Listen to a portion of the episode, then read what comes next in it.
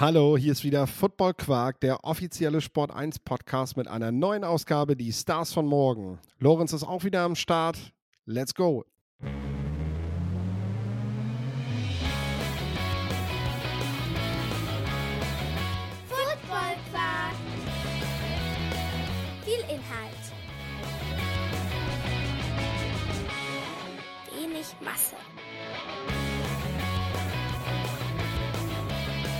Moin Lorenz.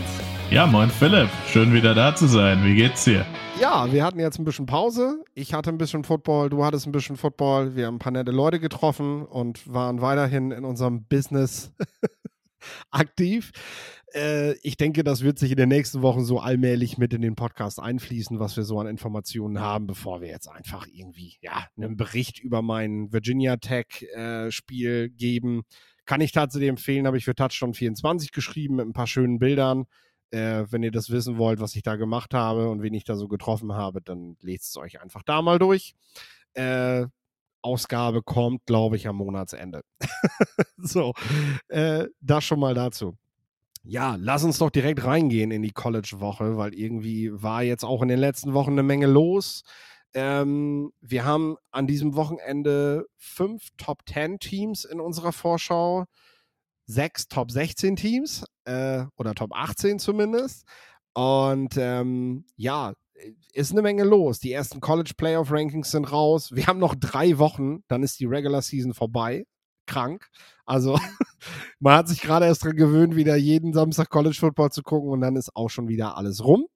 Aber was willst du machen? Äh, wir fangen direkt an. Wir gehen nach, wir gehen an die Penn State. Die spielen nämlich am Wochenende gegen Michigan. Und zuallererst, ja, müssen wir halt über Michigan reden, weil da ist gerade einiges los. Ähm, es gibt Vorwürfe. Michigan hat äh, Signals geklaut. Das heißt, an der Seitenlinie stehen immer Leute, die die Spielzüge reingeben, denn im Gegensatz zur NFL ist es in den, ist es, ist es halt im College Football bis heute nicht erlaubt, die Quarterbacks zu verkabeln. Also es gibt nicht die Möglichkeit, ihm direkt aufs Ohr zu sprechen, sondern du musst das alles von außen reingeben. Und wer weiß, wie laut es in manchen College-Stadien ist, weiß, da brauchst du als Trainer nicht von der Seitenlinie zurufen. Äh, das wird der Quarterback nicht hinkriegen. Und im Gegensatz zu Josh Dobbs, der dann einfach mal irgendwelche Plays selber abspult, äh, letzte Woche gegen, als er sein, sein, sein erstes Spiel für die Minnesota Vikings hatte, nachdem er praktisch zwei Tage vorher aus dem Bus gestiegen ist in Minneapolis, ähm, kannst, du, kannst du das von einem College Quarterback in der Regel auch nicht verlangen.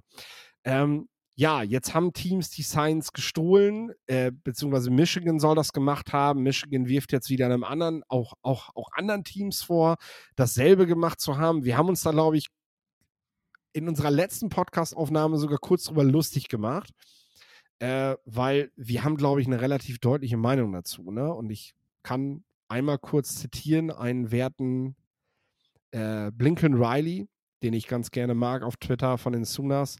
Ähm, der hat halt geschrieben, es ist ja nicht so, als wenn man die, die, als wenn man die Enigma-Maschine dafür dekodieren müsste. Signals bestehen halt aus Farben, Chicken Wing Zeichen, irgendwelchen Buchstaben und ein Pup ein Pup Emoji. Emoji.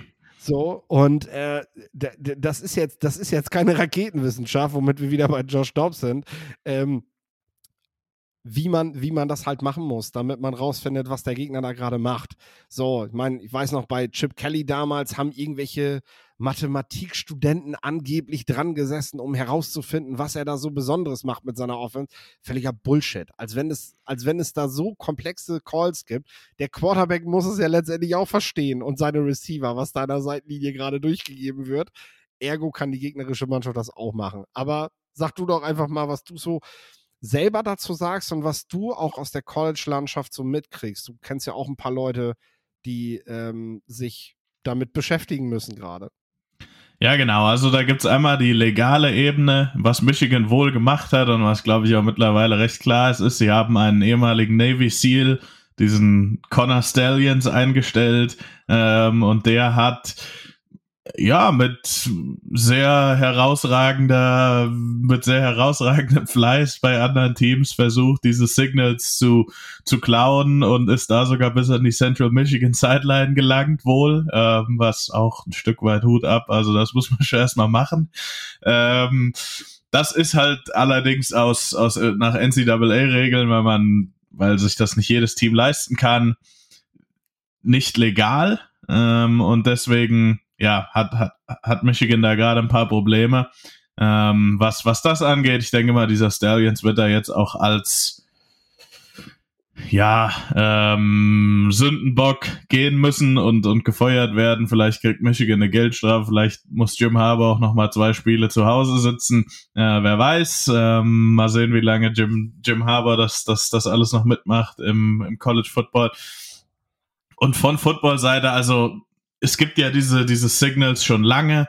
Äh, es gibt auch Fake Signals. Es gibt Unis, die haben sieben, acht Student Assistants, die immer diese Batman-Zeichen und so und diese Emojis hochhalten. Das sind normalerweise alles die Fake Signals. Was wirklich dann wichtig ist, ist ein Coach, der dann auch bei Rutgers haben wir es jetzt gesehen, die haben vier verschiedene Farben an und dann ist vielleicht bei dem Spiel der gelbe, der die richtigen Signals. Also da gibt es Riesenvorsorgen und alle möglichen Dinge, alles um halt oder alles, weil es halt diese Helmet to äh, Headset to Helmet Communication Geschichte im College Football vor wie vielen Jahren halt nicht eingeführt wurde, weil das damals zu teuer war, ist eigentlich lächerlich. Mittlerweile hat das jede vernünftige Highschool. Ähm, denke auch, dass das, das Ganze wird jetzt auch dazu führen, dass das im College auch gemacht wird.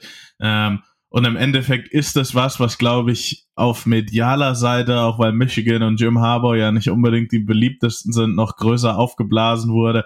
Ich habe zum Beispiel einen Kumpel bei Rutgers und der hat gesagt, wir machen uns ja alle gerade drüber lustig, ähm, das ganze Office und finden es ziemlich witzig so. Und natürlich sind wir nicht die größten Freunde von Michigan, ja. weil das unsere Big Ten Rivalen sind. Aber diese ganze Nummer und was da dauernd mit Harbour ist und warum jetzt irgendwer so ein Riesenproblem gegen, gegen, gegen Harbour hat, ähm, ist schon ein Stück weit zu belächeln. Ähm, andere Top-Programme machen das auch vielleicht nicht ganz so gut wie dieser Connor Stallions, aber dieses Signal Stealing ist auf jeden Fall gang und gäbe im College Football. Ähm, unter den Top-Schulen, du darfst sie halt nur nicht erwischen lassen. Den Fehler hat Michigan jetzt gemacht. Da wird es irgendeine Strafe geben. Ich glaube, Ausschluss aus dem College Football Playoff und diese ganze Nummern, das ist übertrieben, das wird hoffentlich nicht passieren, äh, man weiß nie, aber auch jetzt witzig, ja, jetzt kommt Michigan raus, Rutgers, die haben damals mit Ohio State, die haben uns, die haben denen die ganzen Signale gegeben. Leute, das passiert im Highschool-Football, äh, dass, dass, dass Teams untereinander sprechen, dass Coaches untereinander, Greg Schiano war wie viele Jahre Defensive Coordinator bei Rutgers, vielleicht ja, dass der mit einem, mit, mit irgendeinem Coach, den er bei Ohio State gut kennt, vielleicht mal telefoniert hat. Ähm, und ob es da nur um Science ging oder um Tendenzen oder um Gameplan, was sie gemacht hat, oder, oder, oder. Also, das ist jetzt alles nichts Wildes. Ich hoffe, die Nummer wird jetzt nicht so ganz so stark aufgeblasen. Ja. Ich glaube, dadurch wurden keine Spiele entschieden. Ähm, wenn du blöd genug bist, dir deine Signals klauen zu lassen, dann ist das ein Problem. Wenn du diesen Connor Stallions an deine Sideline lässt, wie Central Michigan, dann muss ich mich wirklich fragen, was ist da schiefgelaufen? Ja. Ähm, ja, ja, es ist natürlich nicht legal, da wird es irgendeine Konsequenz zu geben, aber ich glaube, die Nummer ist ein bisschen übertrieben, ist ein bisschen arg aufgeblasen worden. Ist meine Meinung. Ja, da sagst du was Wahres, ne? Äh, ich denke auch, also wir, wir haben wir haben es ja noch immer mit Defenses zu tun, ne? Und ich meine, du kannst ja auch im letzten Endes jeder Farbe eine Zuweisung geben und äh, du nimmst dann einfach, also du kannst auch zwei oder drei Plays reingeben gleichzeitig und dann entscheidet der Quarterback einfach nur noch im Huddle kurz oder durch, eine, durch, ein, durch ein Signal dann, welche Farbe man spielt, ne? Alleine das würde die meisten Defender schon im College Football so überfordern, äh, dass es überhaupt kein Vorteil mehr ist, weil du einfach, also es gibt Quarterbacks, die, die gut mit zwei verschiedenen Plays, vielleicht sogar drei verschiedenen Plays umgehen können. Es gibt auch Receiver, die das können, weil die Rollenzuweisung ist ja bei so einem Playcall, man sieht das immer, ich sag das mal kurz übersetzt so, das ist ein ellenlanges Playcall, aber letztendlich muss jeder Spieler, abgesehen vom Quarterback, nur auf eine ganz kleine Nuance in diesem Play achten, weil das ist sein Job. Ich muss als Right Tackle nur wissen, Machen wir einen Pass, machen wir einen Lauf und in welche Richtung blocke ich? Und das bekomme ich in der Regel durch, durch eine zweistellige Zahl durchgegeben. Und das ist mein Job. Und der Rest interessiert mich letztendlich auch gar nicht. Ich habe mit dem, mit der Route des Wide Receivers absolut gar nichts zu tun. Also Klar ist das ein Vorteil, wenn ich auf NFL-Ebene irgendwann weiß, was ist die Hot Route und kann ich eventuell nach dem Play sogar noch für meinen Mann blocken. Ne? Das ist aber alles das sind alles Level, die haben wir nicht am College. Ähm, und dementsprechend ist das tatsächlich für einen Defender, der komplex in seinem kompletten Scheme ja wissen muss, in welche Coverage begebe ich mich jetzt.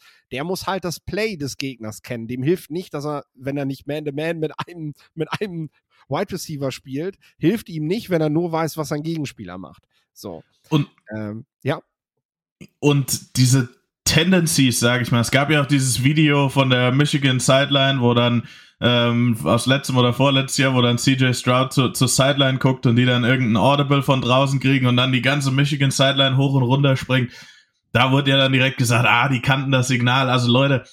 Das gibt's auch im, im Amateur-Football, dass das du sagst, in der GFL, und in, in der GFL, in, in, in der ELF, dass du sagst, oh, die machen jetzt die Motion und oben im Boot sitzen alle und rufen, äh, was weiß ich, Bubble Screen, Bubble Screen, Bubble Screen, einfach weil man das auf Tape gesehen hat. Die richtig guten Offensive Coordinator haben unten in ihrer Play Call Ecke eine Ecke, die heißt Tendency Breakers. Wenn du mit 14 Punkten ja. führst, weißt du, weil du einfach bei dir selbst gemerkt hast, okay, in der und der Situation machen wir immer Inside Zone da laufen wir immer Mesh. Und das sind dann einfach die Tendency Breakers, um genau das nicht zu machen, um den nächsten, der, der, der, der Tape schaut und das Ganze versucht zu tracken und das aufzuschreiben, halt ein, vor das Problem stellt, ähm, dass, dass, dass, dass sie diese Tendenz nicht mehr voraussagen können. Also ja, das machen Wie ja gesagt. auch die Fernsehsender. Ne? Also ähm, im Endeffekt machen wir es bei RTL an jedem Spieltag genau so.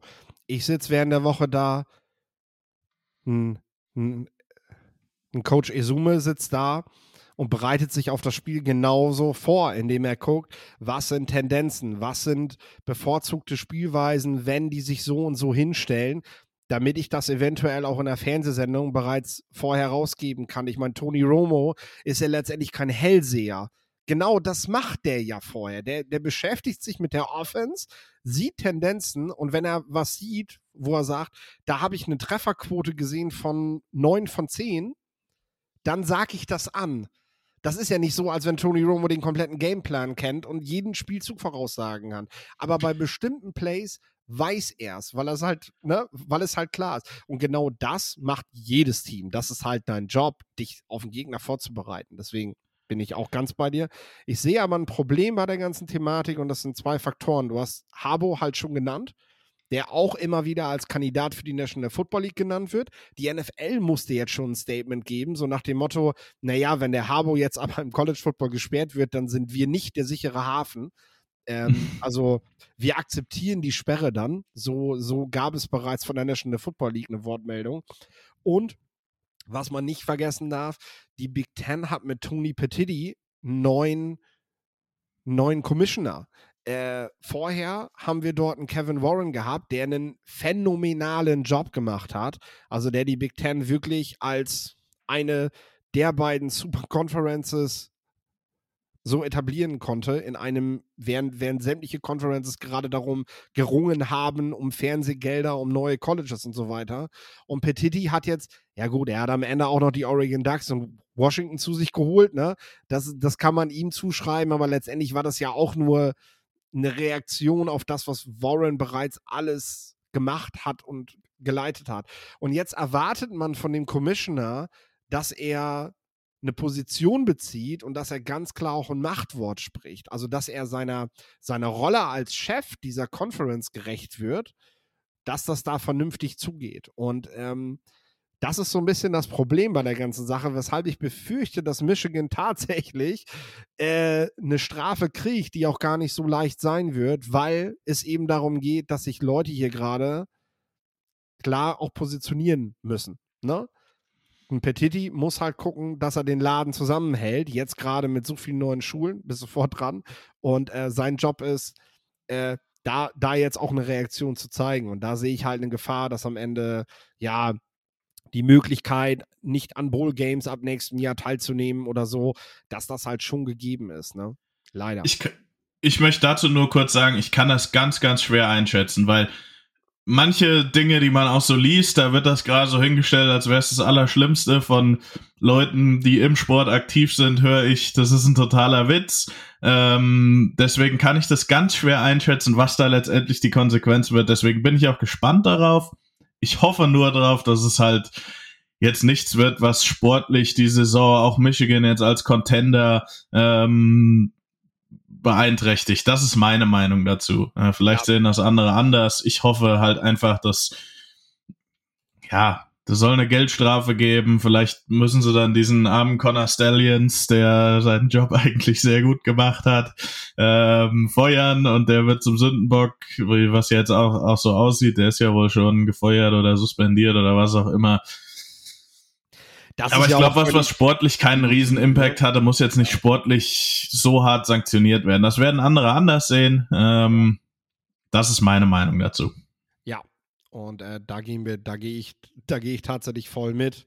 Wie gesagt, das Einzige ist eben, vielleicht muss da jemand versuchen, sich über so eine Geschichte äh, Namen zu machen, einen größeren Namen zu machen. Also plötzlich wird sowas dann politisch und ich habe so den Eindruck, dass das halt in so eine Richtung geht. Und das ist, das ist sehr gefährlich für Michigan gerade. Man mag das abtun und wir beide sind da auch der Meinung, aber es hilft zum Ende halt nichts, ne? Ähm, ja, wie lange hat es gedauert, bis Reggie Bush oder ist er mittlerweile wieder Heisman? Ich glaube noch immer nicht, ne? So, ähm, das ist das auch ist so halt eine auch, Geschichte, genau, ja. Das ist halt auch ein Politikum. Mittlerweile ist das völlig legal, was er gemacht hat. Und damals haben es auch alle großen Colleges schon gemacht die USC ist halt erwischt worden. Und daraufhin ist er, ne, das ist halt, manchmal spielt Politik auch im Sport eine Rolle. Und dann wird aus Dingen plötzlich was, äh, was man eigentlich nicht erwartet hätte. Und ich glaube, viele haben das erst belächelt. Aber am Ende ist es halt auch so, die Konkurrenz wird nicht sagen, oh, ihr könnt Michigan jetzt aber nicht bestrafen, weil die werden alle froh sein. Und äh, da kommen wir jetzt praktisch dann auch mal zum ersten Spiel. Hast du Bock? Ja, mega. Ja. Also, wer hat da auf keinen Bock? Obwohl ich eigentlich keinen Bock habe, schon wieder obwohl ich keinen Bock habe, schon wieder eigentlich über diese dauerhafte Enttäuschung, die die Penn State Nittany Lions Saison ja. über Saison sind, mit so krassem Talent. Und dann äh, habe ich mir hier aus Berlin aus dem Hotelzimmer dieses Spiel gegen Ohio State angeguckt und dachte mir, ja, das mit James Franklin ist halt einfach mehr als der dritte oder vielleicht in einem Jahr, wo Michigan oder Ohio State stolpern, der zweite in der Big mhm. Ten irgendwie nicht drin. Ja, ich habe in Brooklyn das Spiel gesehen, in der Sportsbar äh, und relativ schnell ähm, sammelten sich ein paar Buckeyes-Fans in der Kneipe und äh, die haben mich erst so ein bisschen so ein bisschen müde beäugt und auch ein bisschen kritisch gesehen. Wir waren dann nachher aber schön im Schnack, sag ich mal. Äh, und ähm, haben halt irgendwie, ich habe dann später erfahren, sie dachten wohl, ich komme aus Philly. und deswegen mochten sie mich nicht. ja, sieht man auf jeden Fall. Sie, also. Haben sie, haben sie schnell festgestellt, der hört sich irgendwie ganz anders an. Das war nicht das, was wir erwartet hatten, sagte er nur so. und dann haben wir uns ganz nett so unterhalten. Und die meinten halt auch so, wie fühlt sich das eigentlich an, wenn du für dieses Team schwärmst? Ähm, und das Team ist vielleicht so gut wie, wie noch nie unter James Franklin. Und trotzdem musst du wieder zusehen, dass diese Chance verstreicht, dass, ja, dass du eben nichts reißt. Und ich muss ganz ehrlich sagen, was, was ich halt immer wieder sehe und was mich auch enttäuscht an dem Stil von James Franklin ist Angst. Der hat einen Köttel in der Büchse, wie man so gerne sagt. Das ist, wenn du deinem Sophomore Quarterback im Spiel gegen die Ohio State Buckeyes nicht zutraust, dass er den Ball wirft, dann frage ich mich, warum du ihn rekrutierst, dann frage ich mich, warum du ihn aufstellst und dann frage ich mich, wie du mit der mit dem Denken in so ein Spiel gehen kannst, dass du eine Chance hast, das zu gewinnen. So. Ähm, dann dreht er es gar nicht an. Dann, dann, dann mach dir Gedanken, wie du es zumindest übers Laufspiel löst.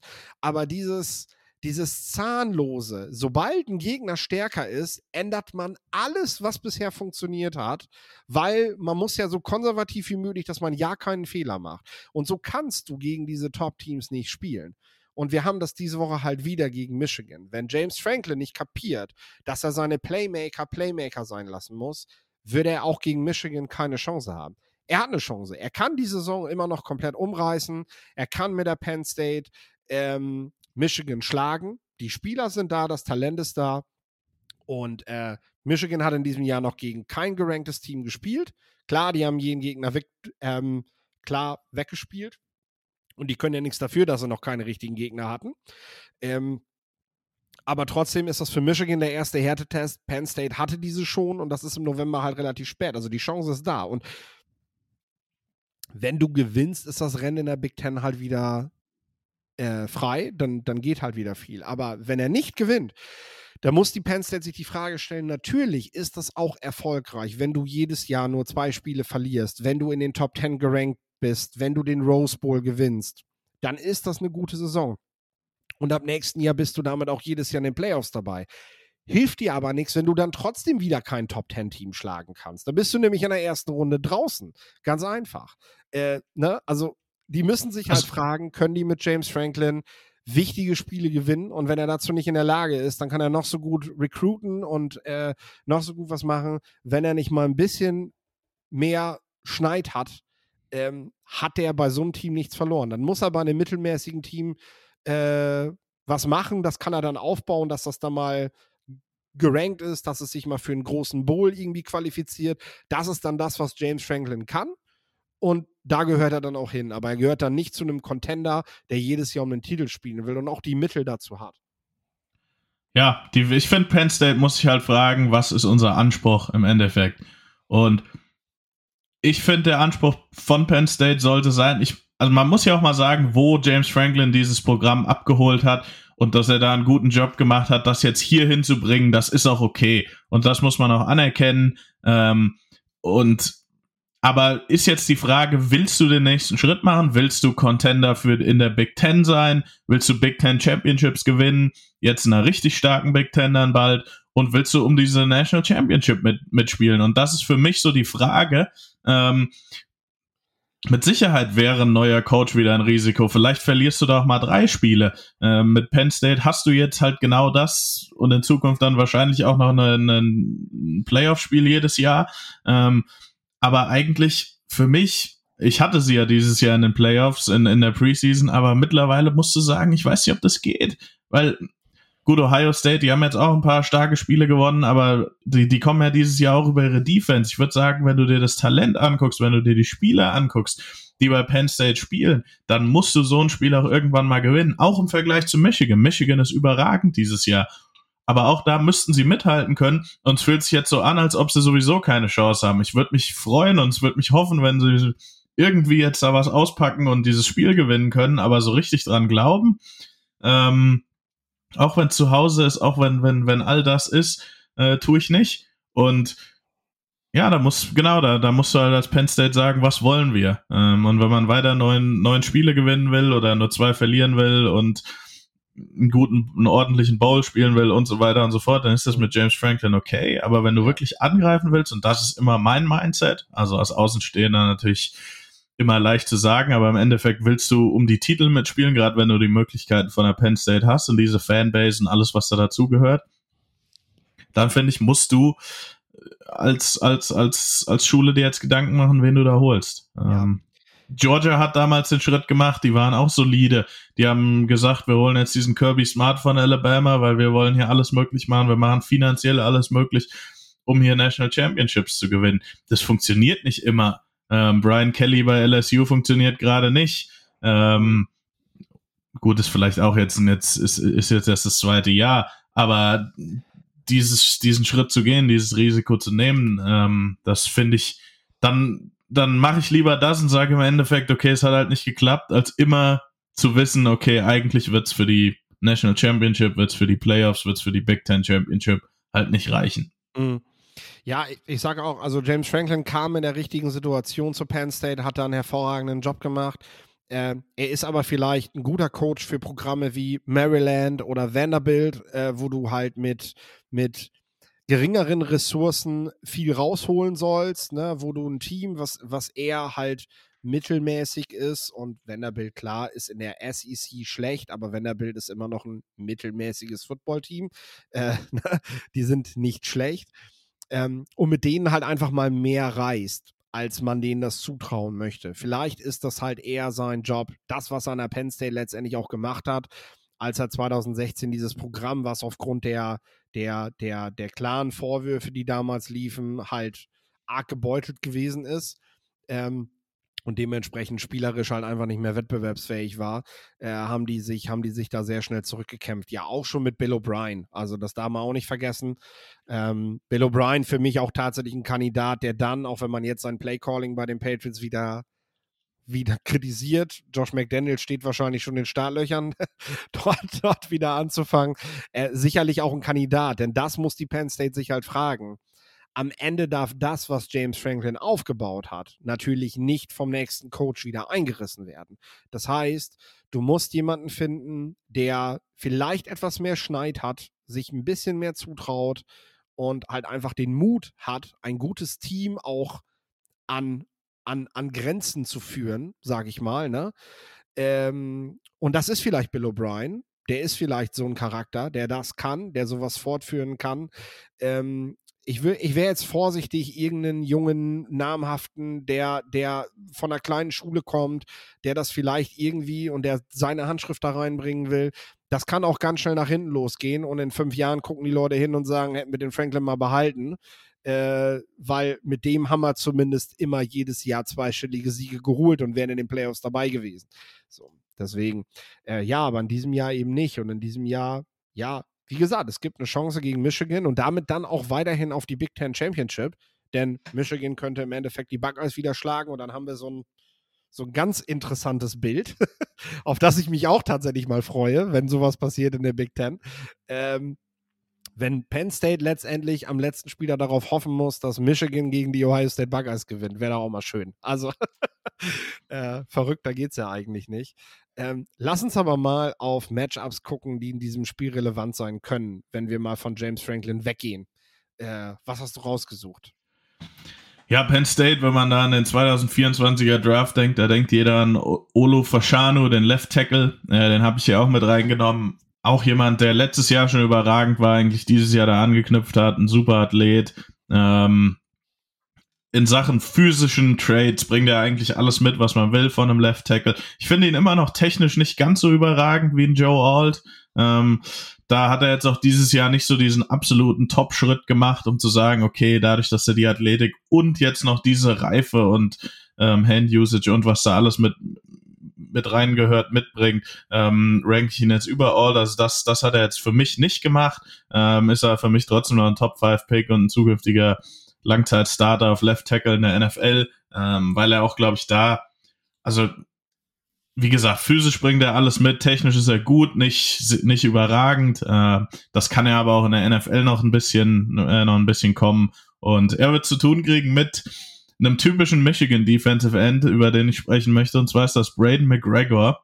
Ähm, der war die letzten Jahre immer so ein bisschen Rollenspieler, hat da so ein, so ein, so, ein bisschen sein Ding gemacht, ist nie wirklich aufgefallen. Dieses Jahr dann als Senior in diese Starter-Rolle reingerückt und wirklich wieder da angeknüpft, wo seine Vorgänger aufgehört haben. Der spielt mit guter Hand-Usage, der ist physisch, von, von der Power her ist er stark.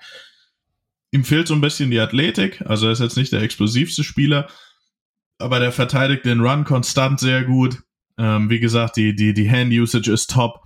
Richtig gut gecoacht, typisch Michigan. Für mich jemand, der irgendwann in, der, in den mittleren Runden im Draft gehen wird, sich irgendwo in der Rotation wiederfinden wird. Mit dem machst du einfach nichts verkehrt.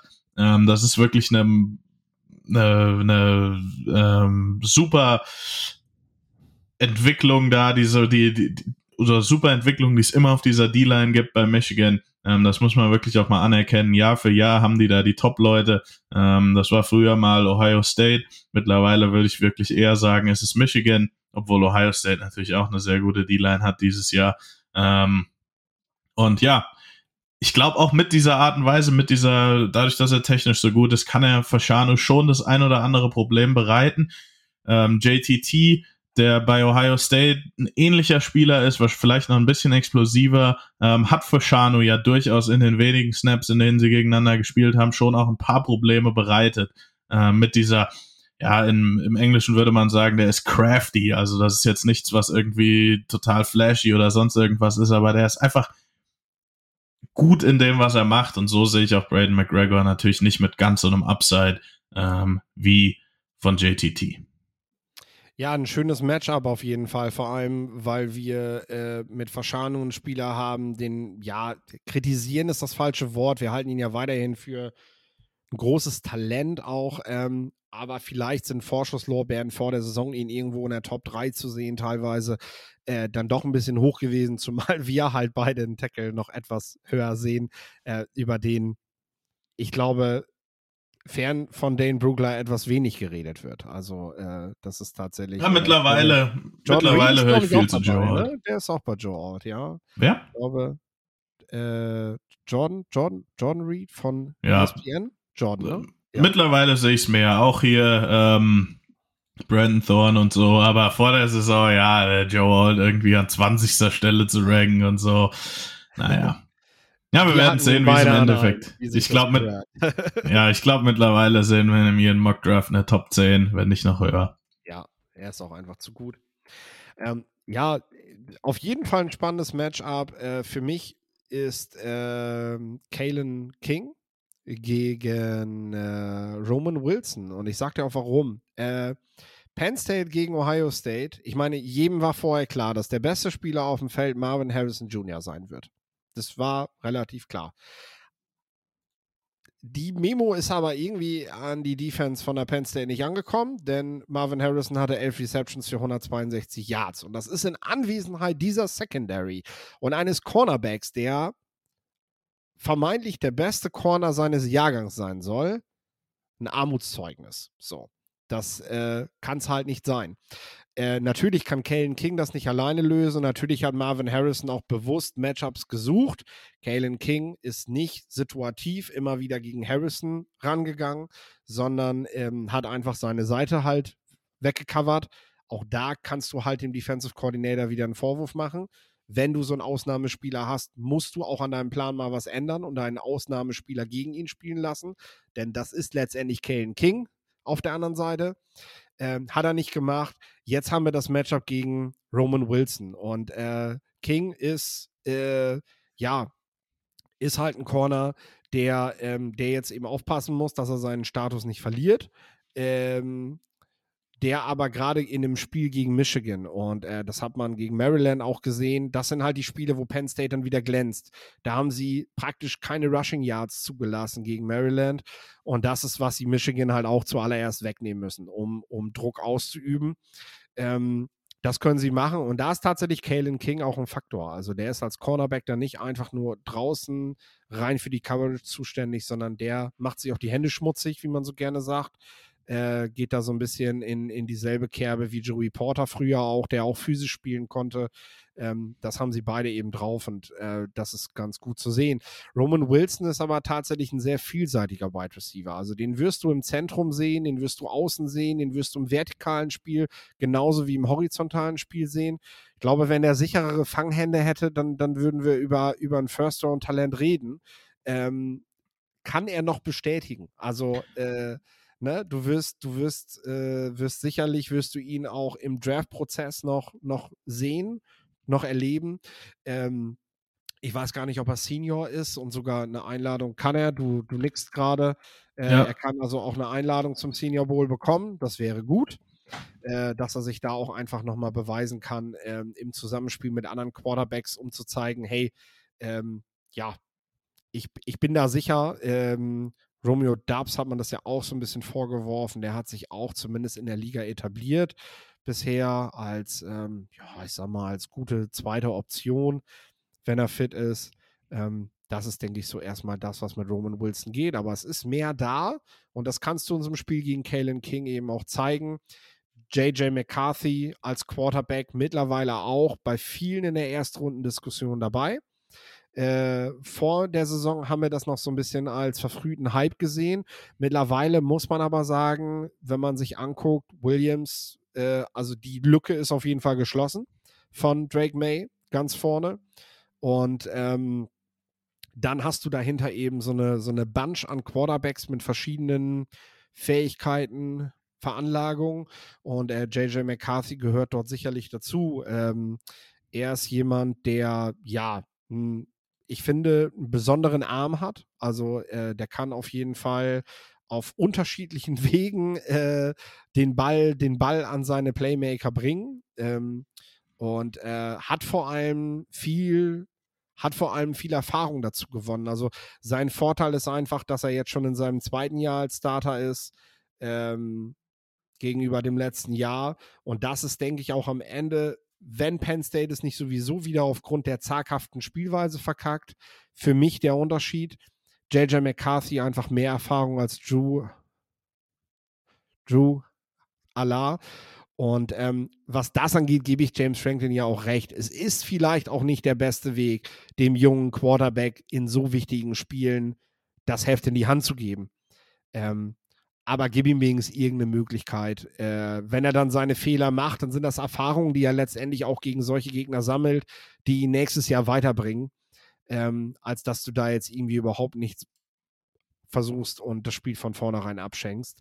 McCarthy macht für mich aber am Ende halt den Unterschied aus gegenüber Penn State und Drew Allah. Deswegen wird es in drei Wochen wieder ein ziemlich geiles Spiel geben. Ja, ich glaube auch Michigan gewinnt. Ich habe es ja eben schon angedeutet. Ähm, ich vertraue Penn State einfach in solchen Spielen momentan nicht. Ähm, habe es vor der Saison wieder getan, hatte auch vor dem Ohio State Spiel eigentlich ein ganz gutes Gefühl, weil mich die Buckeyes auch eigentlich auch immer noch nicht so wirklich überzeugt haben, gerade offensiv, aber ja, ähm, glaubt Michigan macht das. Und genau zu Roman Wilson noch kurz zwei Sätze. Der war letztes Jahr als Deep Threat so ein bisschen Rollenspieler in dieser Offense. Er hat einen Riesenschritt gemacht. Also, ähm, ja, die Veranlagungen waren da, aber hat wirklich sich als Spieler extrem weiterentwickelt. Und wie du schon sagst, zweiter Tag irgendwo, ähm, da sehe ich ihn auch zukünftiger Starter in der NFL. Ja. Dann möchte ich beim zweiten Spiel jetzt keine Diskussion über James Madison oder Liberty aufkommen lassen, die auch bei 9-0 stehen und nicht in den College Playoff Rankings auftauchen.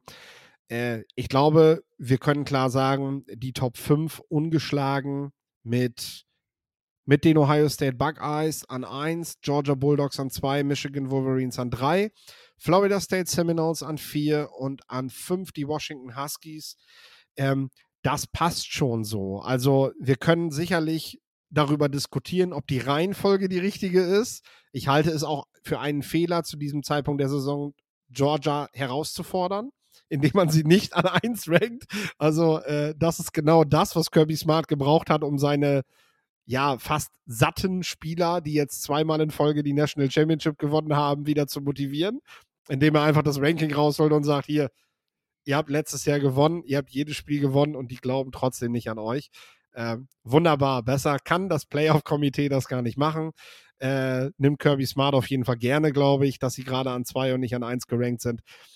Ähm, aber ich sage ganz ehrlich, die Mannschaften an vier und fünf hatten für mich im Vergleich zu den dreien davor das härtere Programm und die Huskies vielleicht an fünf sogar das härteste bisher. Äh, ja, oder? Ja, ähm, vor allem, wenn man jetzt das Utah-Spiel noch mit, mit einberechnet, das, das wird auch nochmal. Noch dazu, ja. ähm, das, das kommt jetzt noch dazu. Ja, weißt du, das Ding bei Washington ist so, um das nochmal vorwegzunehmen, wenn Washington jetzt nochmal auf Oregon trifft, dann sehe ich Oregon einfach trotzdem wieder als favorisiert. Gerade wenn es nochmal kälter ist, gerade wenn das Ganze dann im Dezember in der Pac-12 Championship ist. Und deswegen hast du natürlich einerseits recht mit dem, was jetzt bis bisher so gespielt wurde und da hat Washington dann durch dieses verkickte Field Goal auch das, das, das Spiel zu Hause gegen Oregon gewinnen können und das kann man ihnen natürlich auch nicht wegnehmen. Aber andererseits gibt's ja auch so, so, so ein bisschen diesen Aspekt immer, okay, wer ist jetzt im Endeffekt das beste Team? Und das ist natürlich total subjektiv. Ähm, aber im Endeffekt seid ihr hier für, für subjektive Meinungen und meine ja, subjektive Meinung dazu ist, ähm, wie gesagt, ich sehe Oregon auch in einem Pac-12 Championship Game Rematch dann wieder vorne.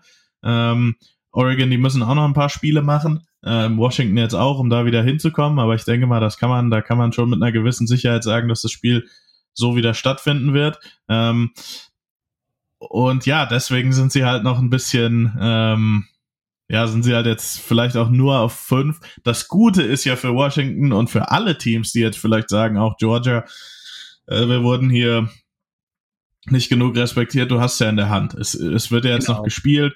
Genau. Äh, man wird die Spiele werden noch gemacht, ähm, dann wird es wieder ein Ranking geben und dann hat man es wieder in der Hand, wenn man unter diesen Top 4 Teams ist. Genau. Ähm, das ist ja immer das Schöne, so ein bisschen. noch gegen die Ohio State Buckeyes, das heißt, die werden sich noch einen nehmen.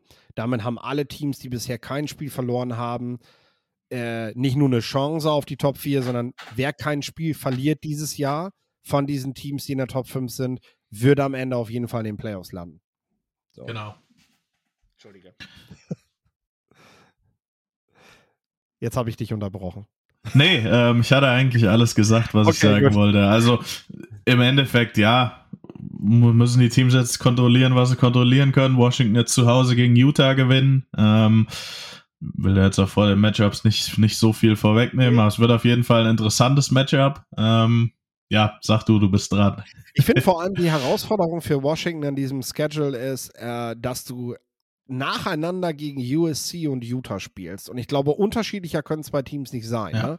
Das ist halt die große Herausforderung. Man sagt jetzt, ja, ne, ähm, Utah ist ja, ist ja auch da in dem Bereich gerankt und das sind ja gleichwertige Teams.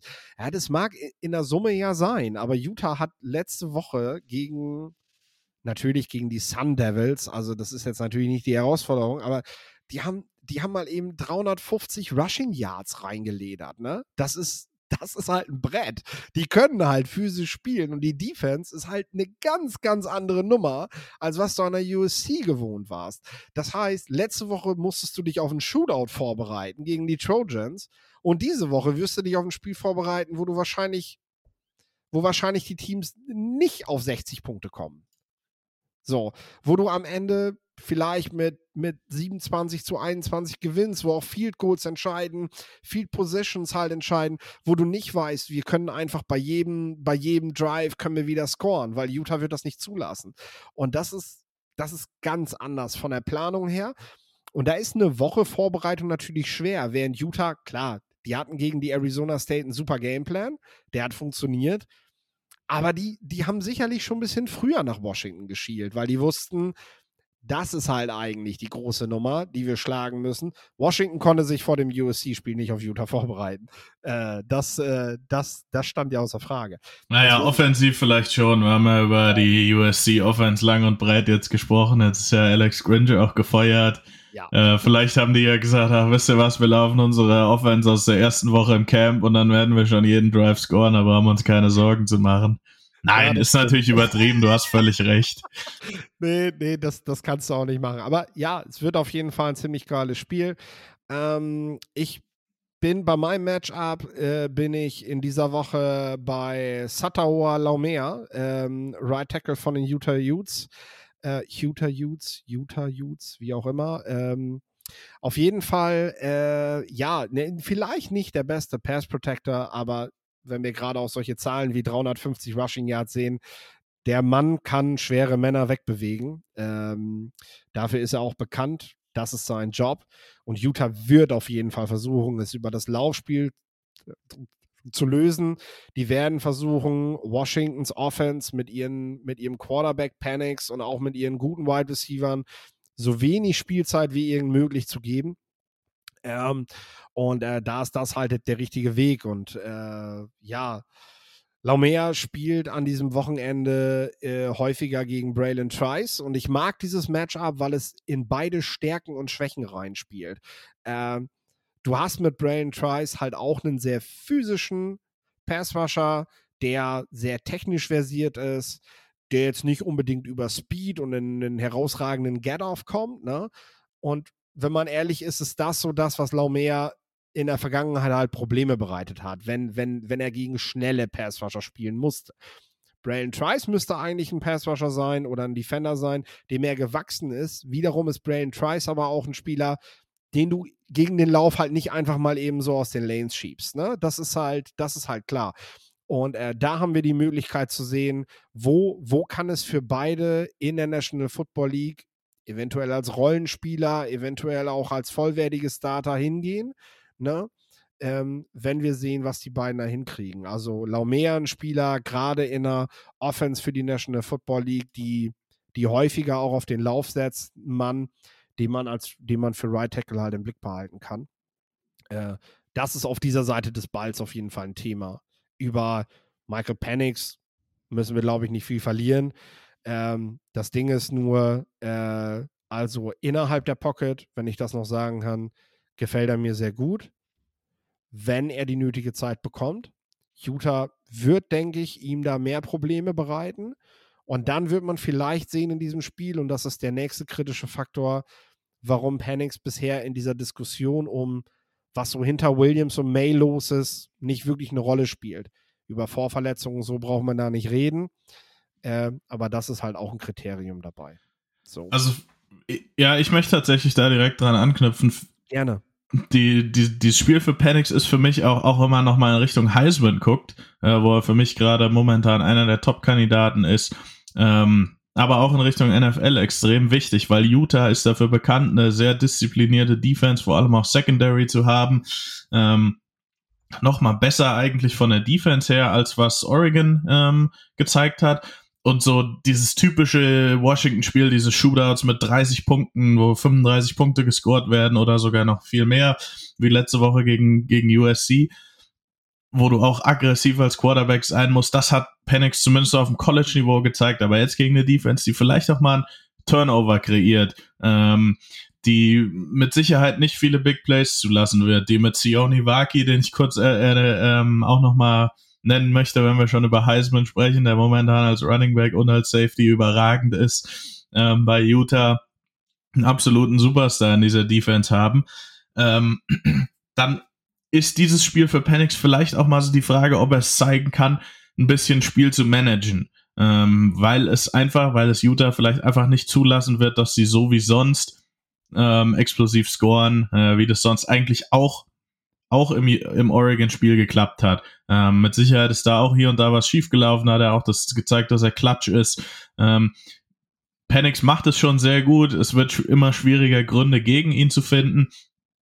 Ich glaube auch, so ein paar Limitationen hat er einfach auch, was so seinen Touch angeht, ähm, was so das, das, das angeht, kurz über die Mitte zu werfen, auch im Quick Game. Ähm, aber in diesem System, in dem er gerade ist, wo die auch den Ball sehr aggressiv downfield pushen mit diesen super Receivern, macht er das gut. Ich bin jetzt mal gespannt, wenn Utah das wegnimmt, wie reagiert er dann, wie spielt er dann. Wir haben es ja bei, ähm, bei Caleb Williams immer mal angesprochen, so was kann er machen, wenn dieses Backyard Football nicht so funktioniert. Ähm, das hat ja Notre Dame ganz gut hingekriegt. Und sowas ist ja auch immer für die Evaluation dann ganz interessant. Ähm, wenn ein Spieler auch dementsprechend gechallenged wird, bei Trey Lance war das im Prinzip nie. Der konnte bei North Dakota State immer mehr oder weniger sein Spiel machen. Und dadurch hat man halt auch nur so viel oder so wenig in dem Sinne von ihm gesehen. Ein bisschen ähnlich wie bei, wie, wie bei Justin Fields, vielleicht bei den Buckeyes. Ähm, nur jetzt, um mal bei dieser Klasse zu bleiben. Mhm. Und diese verschiedenen Spiele zu sehen, wo auch mal was nicht so läuft, ähm, das glaube ich im Endeffekt dann auch das, was Michael Penix davon unterscheiden wird, ob ihn irgendjemand vielleicht in der späten ersten Runde nimmt oder ob man doch bei Pick 125, mhm. gut, das ist jetzt vielleicht übertrieben, aber sagen wir mal bei 95 da sitzt und sich fragt, okay, so langsam wäre jetzt mal Zeit für Michael Penix.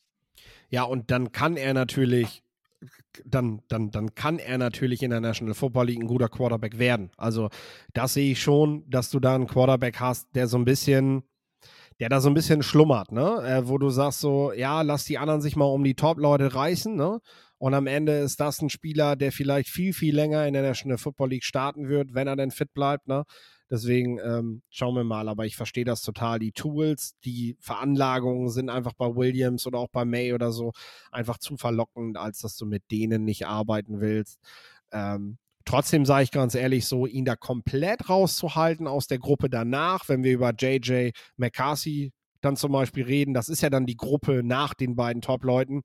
Das finde ich schon heftig. Also das nee, das, du, echt? Das möchte ich auch, das möchte ich auf Stand jetzt gar nicht. Also nee. da finde ich, hat er sich jetzt reingespielt. Bo Nix spielt eine super Saison. JJ McCarthy, Michael Penix würde ich da reinzählen ich sage auch ganz ehrlich, ich muss mir die auch alle noch mal in Ruhe angucken. Ähm, aber so jetzt von meinem. Auch, ne?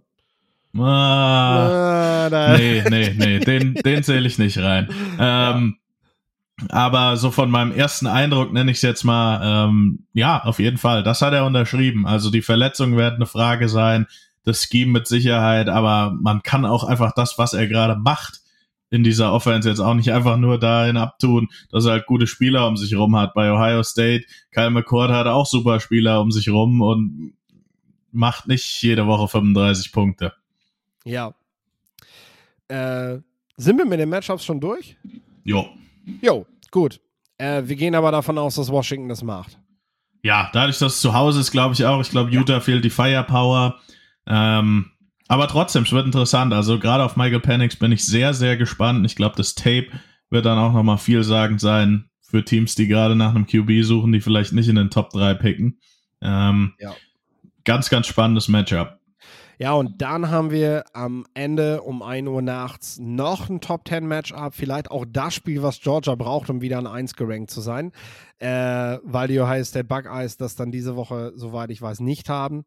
Und ähm, das ist dann so das Argument, was Georgia vielleicht braucht, damit man sie, damit man sie da listet, weil bisher ähnlich wie bei Michigan, obwohl, nee, nicht ganz so deutlich wie bei Michigan. Ich finde jetzt Siege gegen Jetzt gerade der letzte Sieg gegen Missouri und davor auch deutlich gegen Florida sind schon Dinge, die du halt erstmal machen musst. Ne? Und das ist schon nochmal was anderes als Michigan, deren heftigster Sieg vielleicht gegen die Michigan State zustande gekommen ist. Ne?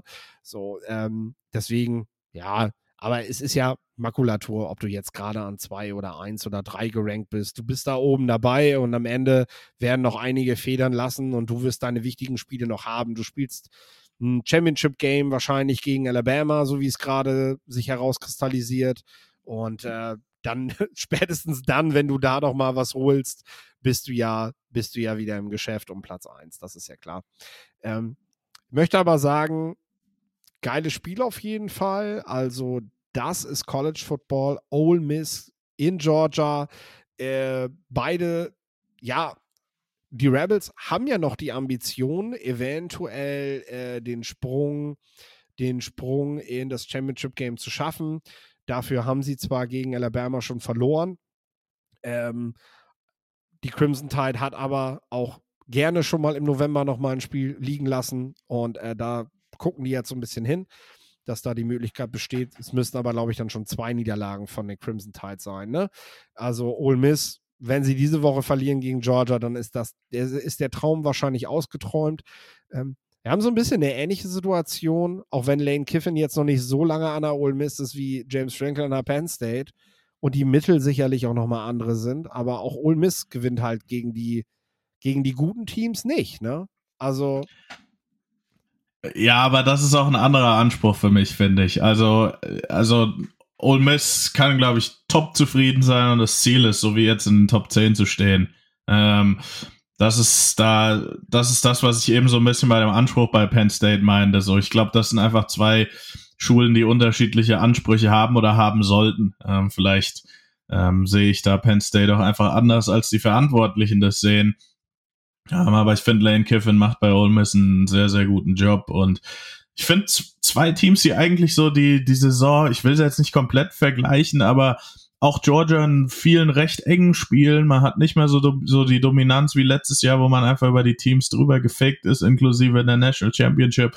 Aber trotzdem zeigen sie so die Coolness, um die, ja, die Siege dann, dann, dann nach Hause zu bringen, so dass es am Ende doch ähm, recht souverän aussieht und Ole Miss, das ist auch so dieses typische Find a way to win. Also, die haben auch schon schwierige Gegner gehabt, unter anderem Tulane, die dieses Jahr wieder stark sind, wo man dann knapp gewonnen hat. Gut, Alabama, das Spiel hat man verloren. Ähm, aber ansonsten auch ein gutes bis sehr gutes Team, was halt auch mit, mit Lane Kiffin, glaube ich, so ein bisschen diese, die, diese Coolness und dieses Selbstvertrauen hat äh, und deswegen auch für Georgia ein schwieriges Matchup wird oder werden kann. Ich, ich bin mir da auf nicht so ganz Fall. sicher, aber. Sollten sie, sollten sie, sollten sie nicht auf die leichte Schulter nehmen. Ich habe auch der, der Spread war am Sonntagmorgen einfach bei minus 19,5. Und da ich gedacht, das ist ja, Alter, das ist, das ist mir zu viel. Das ist mir viel zu Mittlerweile sind sie bei 10,5. Also ich weiß nicht, ob das einfach ein Tippfehler gewesen ist von Vegas, aber auf jeden Fall äh, war das, das war mir zu deutlich. Also klar, das kann am Ende so deutlich werden, das will ich gar nicht mal sagen. Aber ich finde, so ein Spread sagt eben auch viel darüber aus, welche Chancen du so siehst. Und wenn du siehst, weiß ich nicht, ähm, ähm, im Vergleich dazu äh, haben die meisten Spiele top gerankter Teams in der Regel so ein minus vier bis minus acht oder so, ne? Da ich das schon ganz schön heftig. Und auch, ja, man, man nimmt die Rebels dann auch einfach nicht ernst, ne? Ähm, und das würde ich halt nie tun. Also Lane Kiffin macht da einen guten Job und ich glaube, es sind jetzt auch so Spiele wie gegen LSU oder jetzt vielleicht auch gegen Georgia, die dich dann auch im Recruiting nochmal so ein bisschen weiterbringen, ne? damit du im Süden eben auch ein paar Argumente hast gegen die, gegen die absoluten Top-Schulen und sagen kannst, nee, dich brauchen wir noch, damit wir eben auch mit dabei sind, ganz vorne. Vertrau uns. Ne? So, das, was Georgia eben auch ein paar Jahre machen musste, damit sie die Jungs von Alabama weglocken konnten, äh, ne, die Leute davon zu überzeugen, dass sie das Programm sind, was wirklich in der Lage ist, diese Team, dieses Team zu schlagen. Und jetzt können die Rebels halt dafür sorgen, auch mit einem Sieg gegen Georgia dafür zu sorgen, zu zeigen, yo, wir übrigens auch. Wir sind mit dir ein Team, was in den Playoffs spielen kann äh, und was nicht nur die Großen hier mal eben ein bisschen stänkern kann, sondern was letztendlich auch ein Programm sein kann, was ganz oben mitspielt. Und das haben die Rebels ja in der Vergangenheit auch immer mal wieder gezeigt. Also ist ja nicht so, dass ja plötzlich ein Programm auf, auf die Map kommt. Ähm, klar, was in den letzten zehn Jahren vielleicht nicht viel gerissen hat, also Richtung Playoffs, aber äh, was davor halt auch immer wieder, immer wieder eine Rolle gespielt hat. Ähm, hast du, hast du ein Matchup ein schönes? Hau ja, genau. Also ich finde, äh, das, das, das geht auch so ein bisschen meine Prediction schon mit ein. Ich glaube, Ole Miss natürlich, die müssen es irgendwie schaffen, gegen diese super Defense explosive Plays zu kreieren. Ähm, da ist Jackson Dart gefragt, der immer wieder, finde ich, für mich extrem inkonstant ist teilweise super Würfe macht und teilweise halt auch einfach große Fehler. Ähm, hatte so ein bisschen die Hoffnung, dass sich das setzt, aber so richtig finde ich, ist es immer noch zu inkonstant. Ähm, der Spieler, der da aber die absoluten Big Plays machen kann, der Offense ist für mich der Speed Wide Receiver Dayton Wade. Ähm, der ist ein bisschen undersized, äh, ist wahrscheinlich auch eher einer, der vielleicht am späten dritten Tag, sage ich jetzt mal in Sachen Draft, vielleicht auch nur als PFA gehen wird, ist jetzt Senior.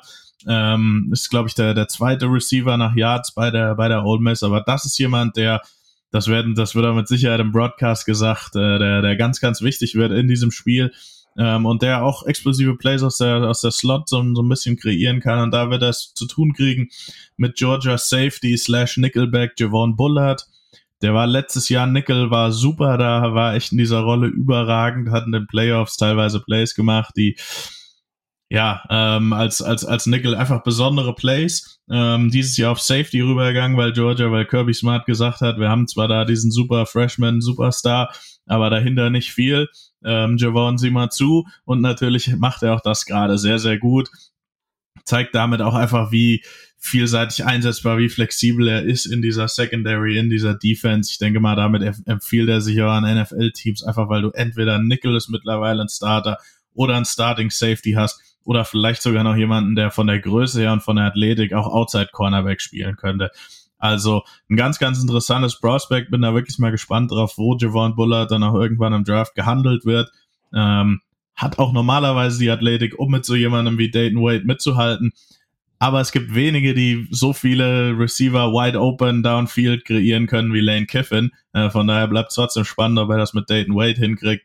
Ich glaube aber trotzdem, ab, abgesehen davon, Georgia gewinnt es schon, aber 19,5 Punkte sind mir jetzt zu viel. Ich glaube eher so mit 10 Punkten Vorsprung finde tatsächlich spannend, dass du, dass du quasi dieselbe Gruppe rausgesucht hast, aber ein anderes Matchup äh, mit Dayton Wade und Bollard, äh, weil ich bin bei Trey Harris und ähm, der trifft ja regelmäßig in diesem Spiel.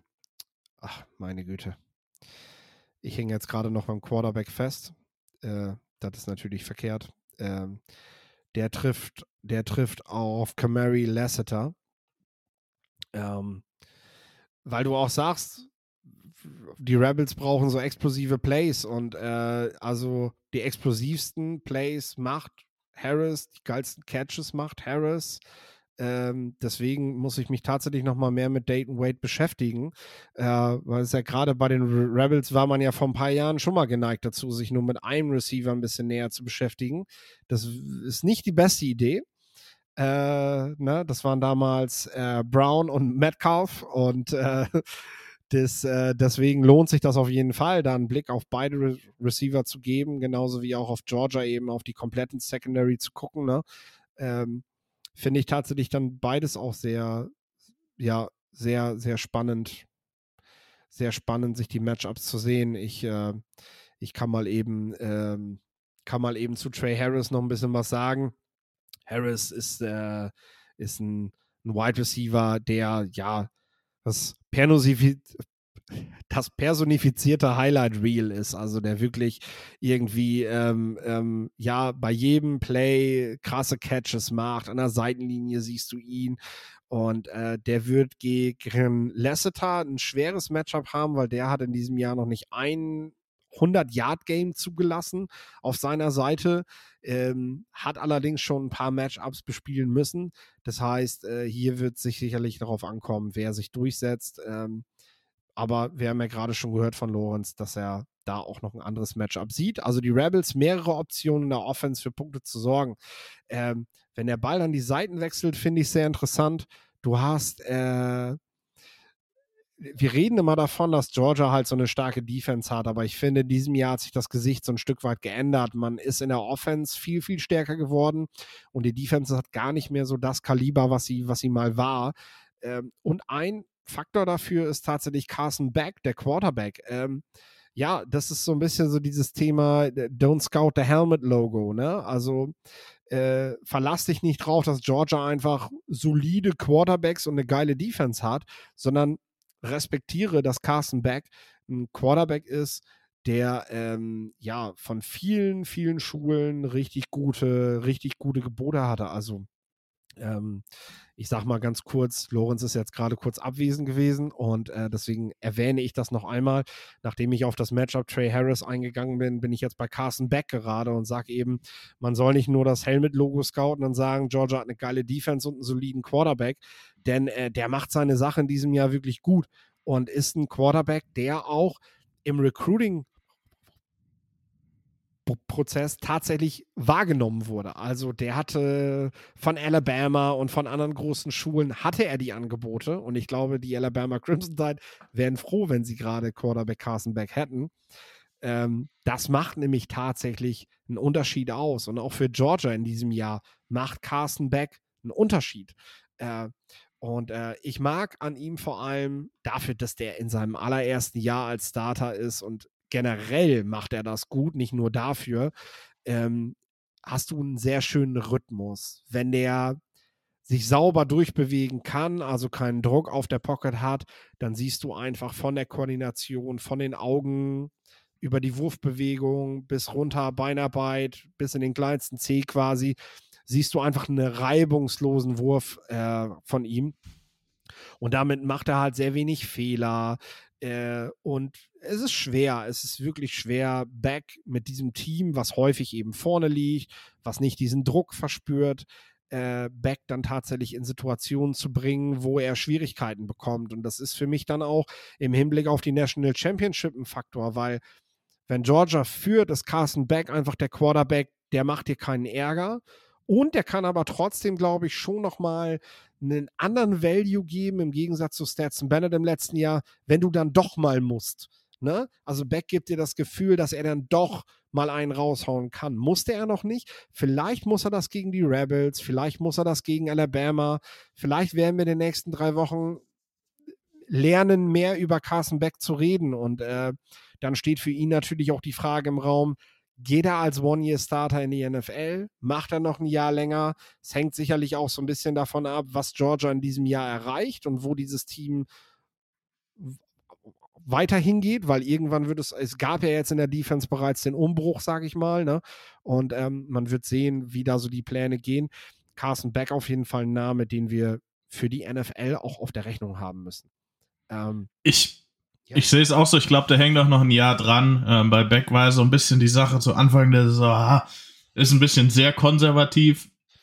Und ich finde die, zumindest nach außen hin, und ich denke dann auch intern ist es ähnlich gelaufen, hat Kirby Smart das wirklich super geregelt, indem er gesagt hat, natürlich haben wir ein Team, äh, wo wir keinen Quarterback gebrauchen können, der Fehler macht. Aber wenn Carson Beck mal einen Fehler macht, dann ist das nicht schlimm. Ich möchte, dass er auch vielleicht hier und da mal einen Fehler macht, aus dem er lernen kann. Nur so kannst du zu einem guten Quarterback werden. Das können wir als Team auffangen. Natürlich meint er damit nicht, dass du jetzt in einem Spiel gegen Alabama drei Interceptions werfen sollst.